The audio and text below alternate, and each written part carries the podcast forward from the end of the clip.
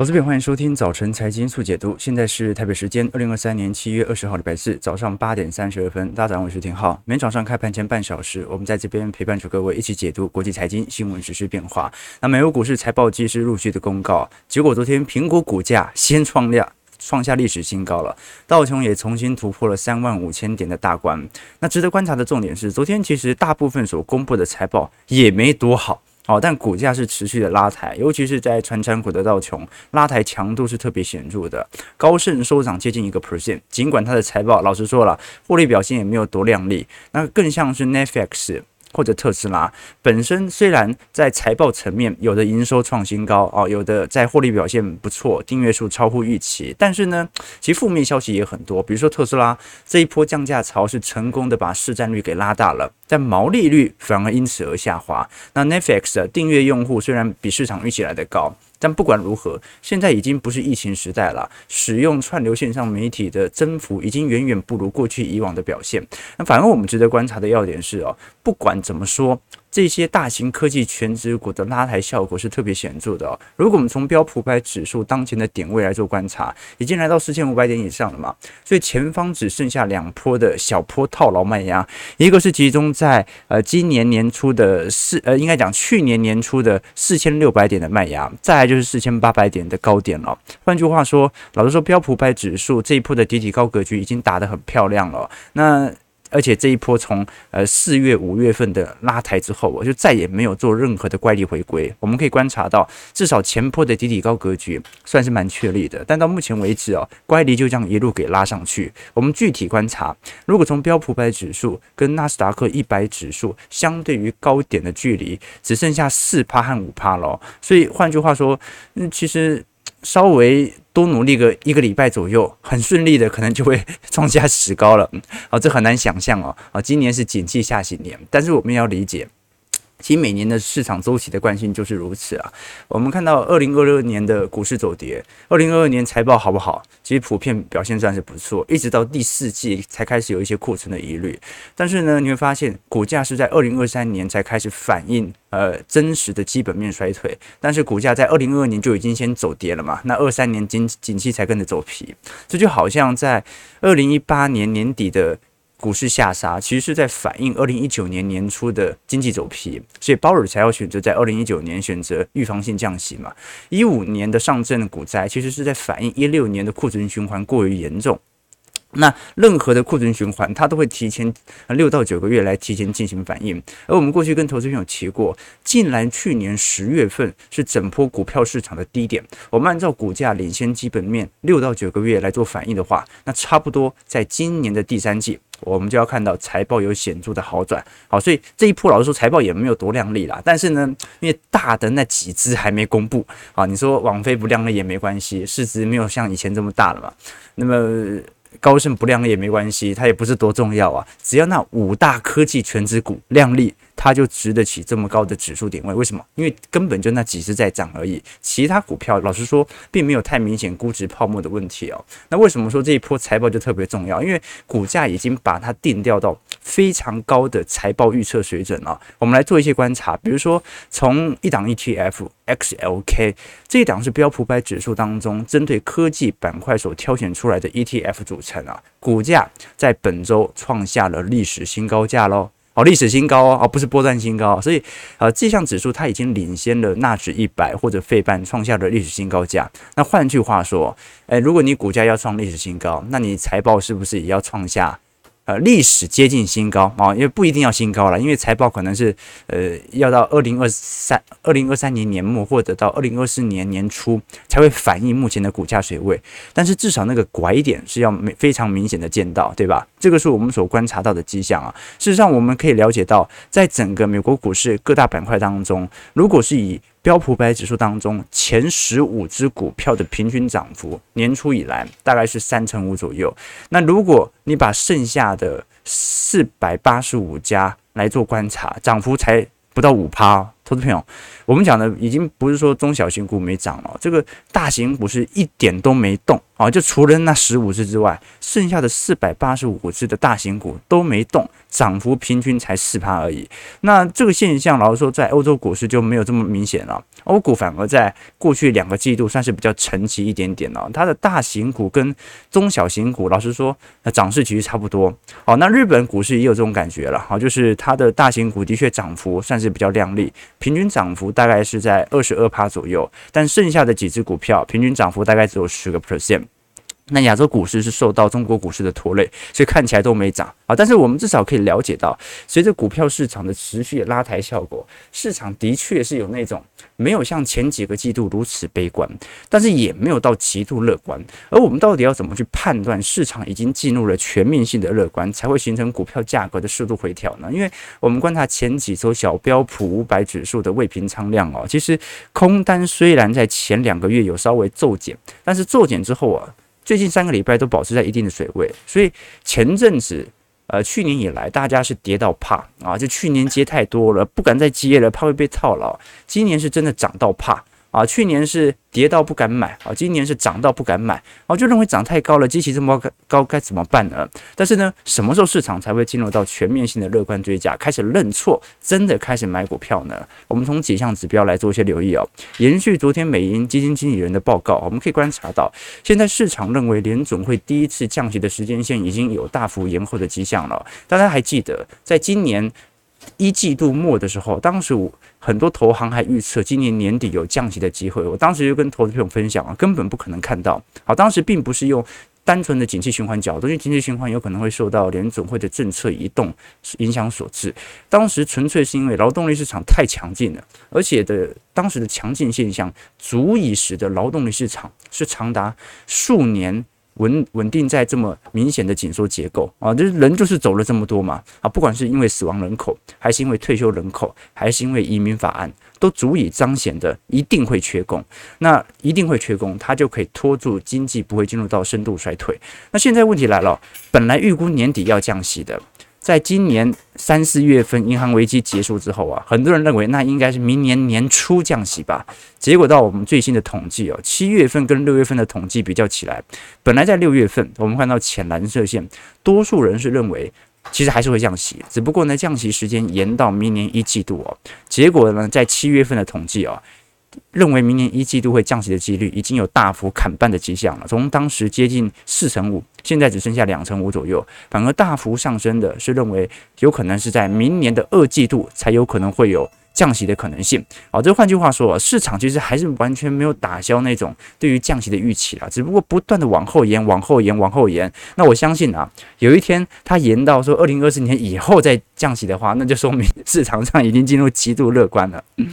现在市场上就是有一股啊、应该会降息吧？嗯，景气不可能好到那种地步吧？应该还是要降息一下吧？每个人都是这样想的，那就是标准的半信半疑嘛，对吧？那另外一项数据也是啊，就市场认为说，到底什么时候会进入到经济衰退？我们看下方图表。本来市场上比较显著的预估值，在今年六月份呢，是预估在今年的第四季左右会进入到经济衰退。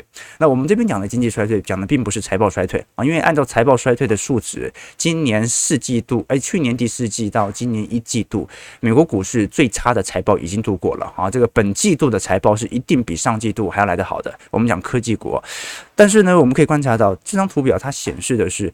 需求型的衰退，那原本市场预估是今年第四季会衰退啊，但是在七月份也有大幅收窄的迹象啊。反而我们观察到，在第三行认为在未来十八个月不会进入到衰退的比例有非常显著增长的迹象。好，所以投资朋友，虽然我们不能说现在市场上是进入到全面乐观，但是也真的没这么悲观了，就是开始有一点。呃，这个立场转移的迹象存在了，就是还是认为有可能会降息，但是呢，可能真的看不到衰退的这种感觉。好，所以市场的情绪的变动，往往意味着它什么时候开始追价。但到目前为止，我们顶多说它可能也就刚刚开始追而已。好，所以本轮哦，虽然乖离有适度的回调，但是有没有大到需要大量的人被套牢的那种呃比较显著式的回调？好认为可能还要再等等，还要再等等。但是呢，至少我们可以承认。啊，市场的情绪是真的有被这段时间的经济数据受到一些影响。好，我们看一下美国股市四大指数的表现，道琼上涨一百零九点。零点三一 percent，收在三万五千零六十一点。标普百指数上涨十点，零点二四 percent，收在四千五百六十五点。事实上，道琼和标普都创了今年以来新高，而道琼的上扬力度哦，其实这一波突然在短短一个礼拜之内大幅的进行拉抬，这说明啊，这一波科技股的确有开始新一轮的资金轮动的迹象。不过昨天其实主要涨的是苹果，对吧？所以苹果算不算 AI？其实也不太算，对吧？所以。这一波真的就是只涨那些大的啊，管它是不是 AI，反正就是把资金投入到大的。纳指上涨四点三八点，零点零三 percent，收一万四千三百五十八点。反正昨天费半收跌，费半下跌四十点。一点零六 percent，收在三千八百零一点。那昨天首先公布的是高盛财报了，高盛财报本波老实说，呃，从获利或者从营收层面来看，它并没有高于预期太多。老实说，甚至有一点逊于预期。但是市场始终认为，随着高盛它作为全球的大投行，资产价格的涨高之后啊，很有可能还是未来有不错的展望表现。反而盘后还上涨一个 percent 啊，这一点有点意外哦。那反而比较值得观察的是特斯拉，因为呃，特斯拉在二季度的营收其实是创下新高的，但是毛利率却有似乎显著的下滑。那这个很好理解，因为特斯拉在过去一段时间进行了大规模的调降报价啊、调降潮，尤其在中国市场的调降幅度又非常大。那按照去年第四季到今年一季度的数据，其实在中国市场的市占已经有非常显著的扩大。那亚尤其现在特斯拉在未来展望部分呢，呃，德国柏林的超级工厂目前正在进行全面的改造，包括一些扩大电池的生产。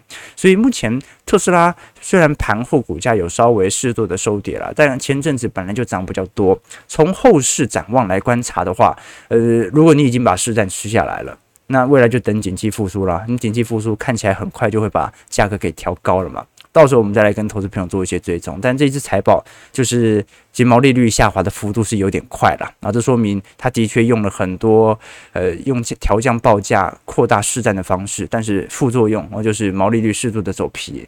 那再来是我们观察到的网飞。网飞昨天小涨零点五 percent 啊，每股收在四百七十七块啊，但盘后也跟着下跌了啊，因为盘后营收年增率虽然有二点七 percent 啊，但是其实比市场预期来的低哦，呃，每股纯益是三点二九 percent，又比预期来的高，所以这是说明一件事情，网飞其实在过去一段时间也适度做了内部的资本管控啊，资本准结的支出。那老实说了，我们从它的订阅户来看，真的已经差不多饱和了哦，你也很难想象它会有那种。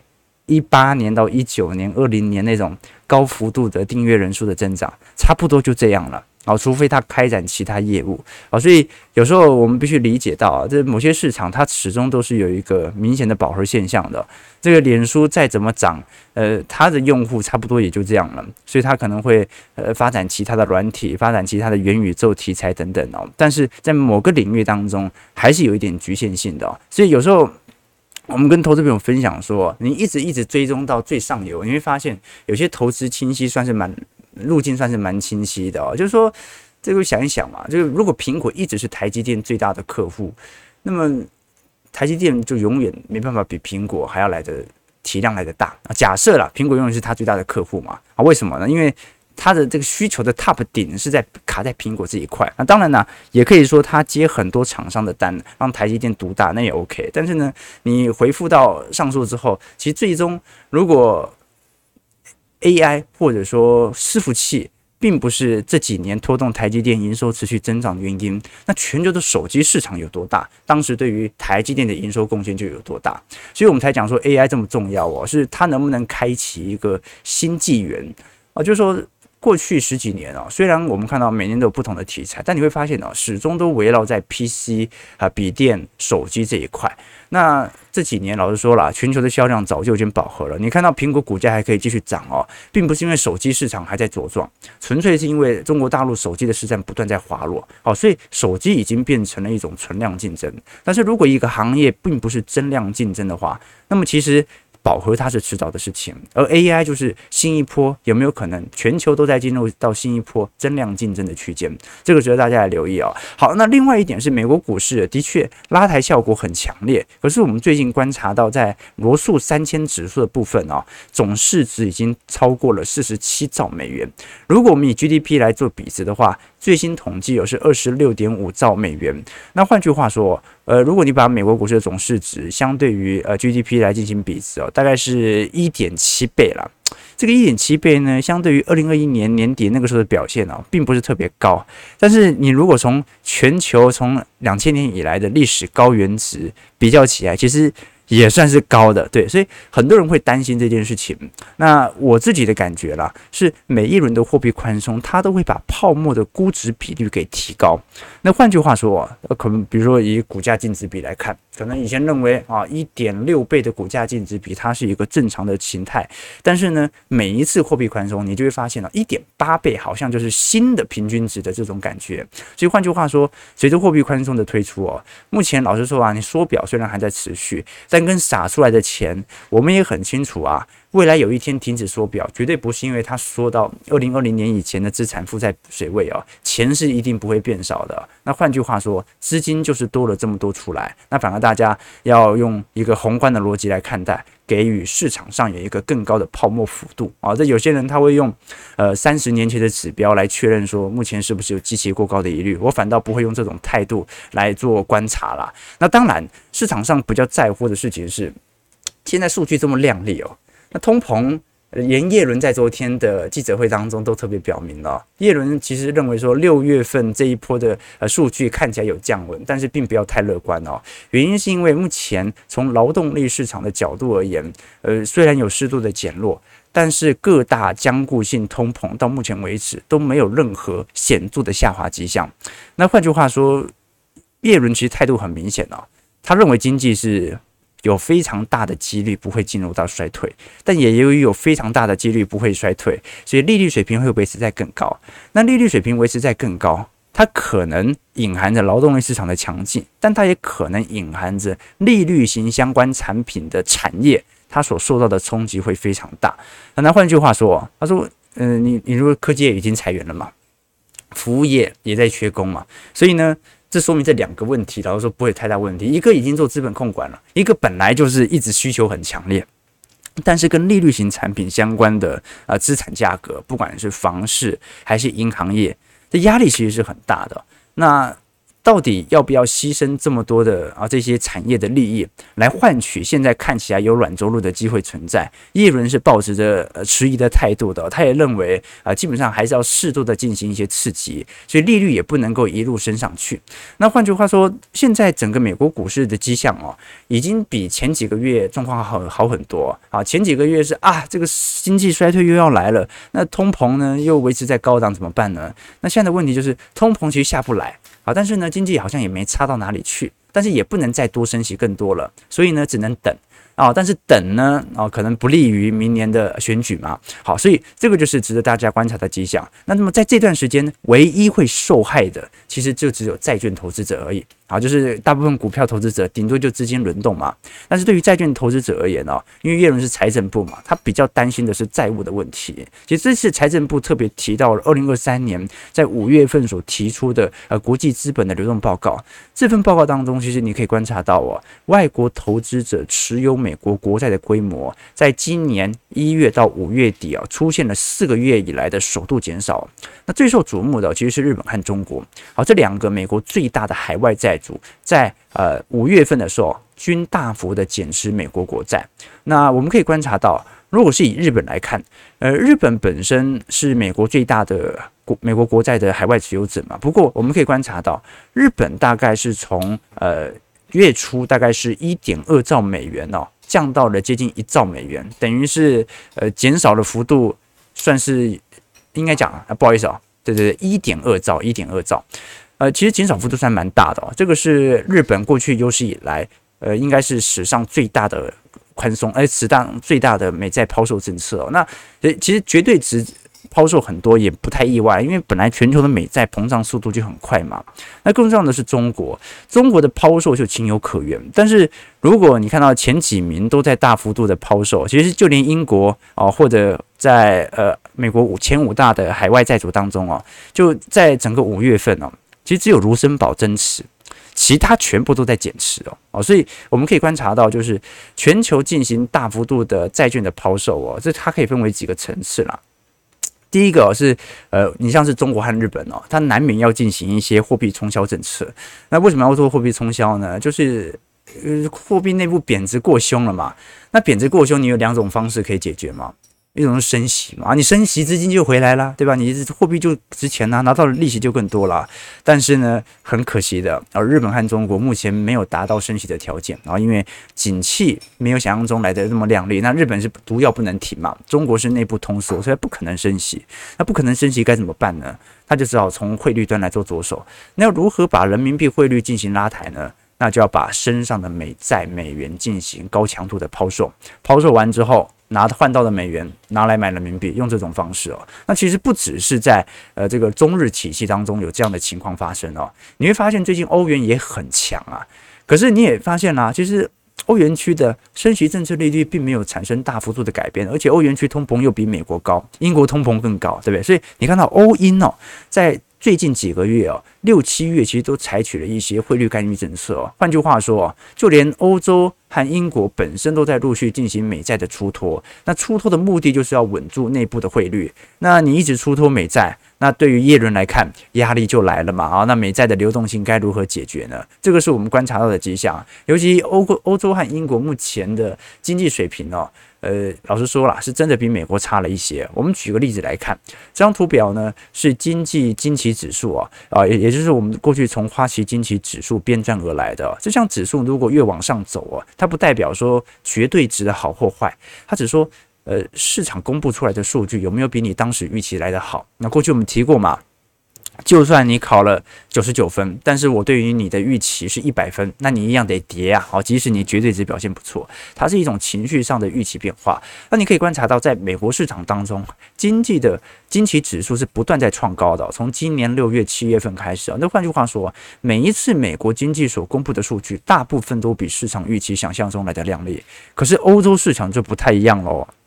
欧洲市场是真的从整个二三年年初以来就开始有蛮明显的下行迹象，所以投资朋友你可以观察到，为什么在二二年到二三年初，欧洲股市表现这么强？因为那段时间，很多的欧洲的精品股、奢侈品股的确带动了非常亮丽的表现，而那种亮丽的表现导致了欧洲股价持续持稳。所以当时你看到英国股市、法国股市居然都还在创历史新高啊，在熊市当中，对吧？好，那现在就不一样了。现在是欧洲经济好像没有显著的好转，那它又不能升息升太多，那更不可能降息嘛，因为通膨还很高，这就导致了欧洲和英国面临一个相对比较严峻的处境啊。这是。我们值得观察的要件。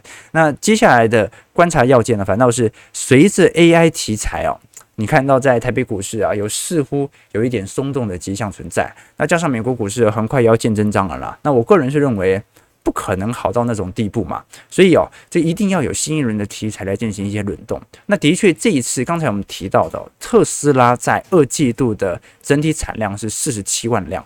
季增率有九个 percent，年增率有百分之八十六，所以这次特斯拉其实我个人认为是表现不差的，它就是因为报价调太便宜了，所以毛利率下滑而已。我们具体来观察，如果按照目前特斯拉每股盈余每年的增长路线啊，二零二三年顶多增长路呃增长幅度啊比二一年、二二年低，但是从实质的每股盈余来看，它只是一个适度的走皮之后啊先蹲后跳而已，所以我们可以观察到。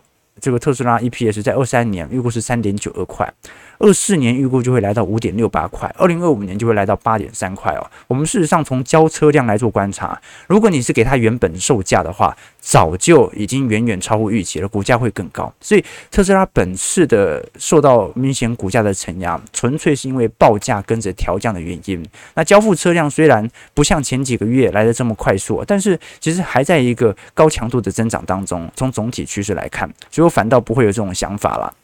OK，好，那为什么突然聊特斯拉？因为市场上其实在猜下一个主题嘛，对不对？好，那我们也不做多多做一些预判哦。但是呃，各位可以了解到哦，这有些泡沫是会破的，有些泡沫它只是一个均值回归，AI 很有可能是一个均值回归，因为。呃，这很明显，这几大科技权值股啊，是真的有明显获利动能的显著拉抬。那么另外一点，特斯拉它是一个呃。着手点啊，可是过去大家比较关注的一些防御性的概念股啊，台股台股不一样，台股都是那些呃这个伺服器啊，刚刚好搭到这波顺风车，本来投资高股息的，瞬间被 A 变 AI ETF，对不对？像零零八七八九这样子哦。那过去那种比较防御性的，看起来好像在全球进入到衰退格局当中，还在不断创高的这些族群哦，我举例来说啊，瑞士奢侈品公司利丰集团哦，这一次公布了在今年一季度业绩哦，你会发现哦。其实有蛮明显的下滑迹象的。换句话说，过去本来在景气衰退期当中表现最亮丽的奢侈品股，现在反而开始走疲劳。利丰集团 Q1 销售额的同比虽然还有增长一成九，但是呢，我们可以观察到美洲地区意外下降了两个 percent 哦。好，这说明这个美国人啊，现在好像对于奢侈品的。购买量有明显退却的迹象哦，那中国的需求其实还在增长哦，中国亚太地区增长了四成，这很好理解，因为去年封城，所以它本来会有显著的拉抬，但问题就在于哦，这个欧元对于人民币汇率哦，涨幅已经高达接近一成八哦，所以这个大陆民众他是多花了接近两成的价钱来购买这些奢侈品哦。哦，这个压力其实是很大的，但是还可以有如此亮眼的表现，这说明其实整体的呃消费水平的复苏哦，其实可能没有想象中来的差。好了，其实我们今天八点五十八分不能讲太多，但我们今天就主要梳理一下投资人对于目前股票市场的疑虑。为什么有时候我们会说市场又半信半疑，市场又极度乐观？因为市场情绪指标真的每天在变啊。但你可以发现到一个趋势，就是从来没有进入到极度乐观过，然后从来没有啊，一直到目前为止都是啊。那按照过去景气循环的逻辑哦，通常要进入到扩张格局才会进入到全面性的乐观，或者至少走入到复苏、进入扩张格局这段时间才比较有机会。那我们就看一下到时候的情况了。当然啊，这几年大家投资人有越来越多人关注目前总体经济的分析和发展哦。那我记得节目也是啊，大家会发现越来越多人重视总体景气投资的变化，这代表着其实越多人看的时间是越来越长的，这是一件好事情哦。那我们每天的累积的观看人数啊，也知道大家常常会分析。观看不同的总体经济的分析方式哦，所以我也欢迎各位可以去搜寻不同的总经上的平台。那我跟大家分享一个，因为最近国泰世华他也举办，呃，他其实每年都会举办定期的投资论坛讲座啦。那这一次其实举办时间已经过了，完全是上周五。七月十四号，那虽然他的直播已经结束了，但是还是可以看到呃后续的影片，影片连接我就放在影片区当中留言区，通提供给投资朋友参考了。大家也是可以参考不同的总体经济分析的方式哦。啊，其实这次演讲都算蛮厉害的人啊，你像是啊品号的全球经济顾问 Richard Corrida，还有国泰人寿的资深副总经理。呃，王一聪一聪姐，以及国泰世华的首席经济学家林启超启超哥啊，其实这些人物我都会稍微关注一下，大家对于经济形势的变化。上次我也受邀嘛，到华山，当时是呃国泰世华的讲座来跟大家分享哦。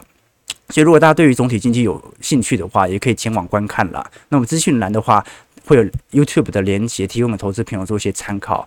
我常跟投资朋友分享哦，我们做的任何的分析都有一个目的哦，就是把自己的回测和自己分析的逻辑和经验提供给投资朋友。任何不提供自己分析逻辑的数据和经验的啊专家，某种程度都有一点诈骗的成分哦。你一定要把自己的投资理念给说清楚，那让投资朋友自己来进行判断。那我相信哦，即便我预测错了，大家都可以谅解。为什么？因为至少把我把我自己的投资逻辑给说清楚了。那各位会发现，我们自从进行周期投资的逻辑操作以来，依循着景气循环，你绝对不会错。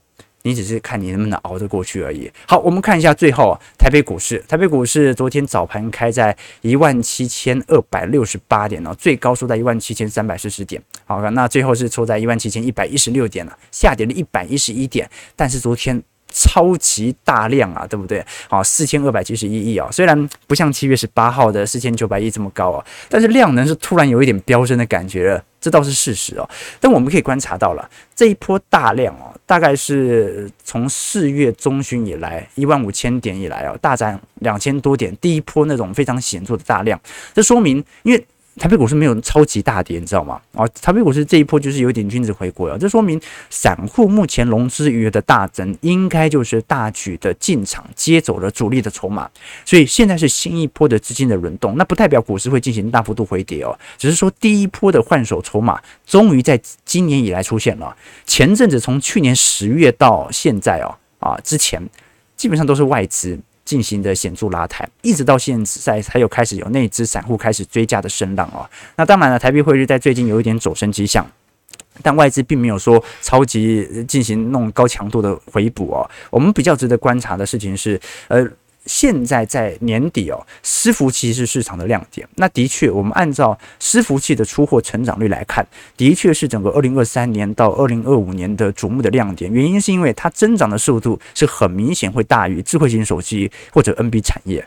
但是呢，如果下半年我们看到的这些 ODM 厂基本面要追上来，光靠伺服器是一定不够的。为什么这么说？过去我们已经跟投资朋友提过了嘛，AI 伺服器占整体伺服器营收的比例哦，尾影的部分大概仅仅就十个 percent 而已，广达是五趴到十趴，纬创是十趴到十五趴，红海是二十趴，英业达是十趴到十五趴。可是我们还是要知道啊。我们讲的是 AI 伺服器占整体伺服器的比例啊，也不是所有的代工厂全部都是代工伺服器的嘛，也有代工笔电的啊、NB 的啊、手机的都有。所以换句话说，其实 AI 伺服器是不足以把这些基本面给救起来的。所以下半年如果要复苏哦，就必须是要全面性的复苏，也就是不管你是不是伺服器。啊，你卖电脑的，你卖手机的，基本上都要复苏，才可以撑得起目前的高位哦。所以换句话说，现在的股价涨那么高，其实未来发生均值回归的可能性一直都蛮明显的。当然了，我也讲了啊，接近两两个礼拜左右了，现在才开始有新一波的回档哦。所以短期的股价预测，它其实是由情绪主导的，但长期而言，它的基本面值不值得这么高的股价，这个就留给投资朋友。多做一些参考和留意了。好，我们最后来看一下这个啊，不好意思啊，宜聪宜聪哥了，对不起，不好意思，刚刚不然讲宜聪宜聪哥，OK。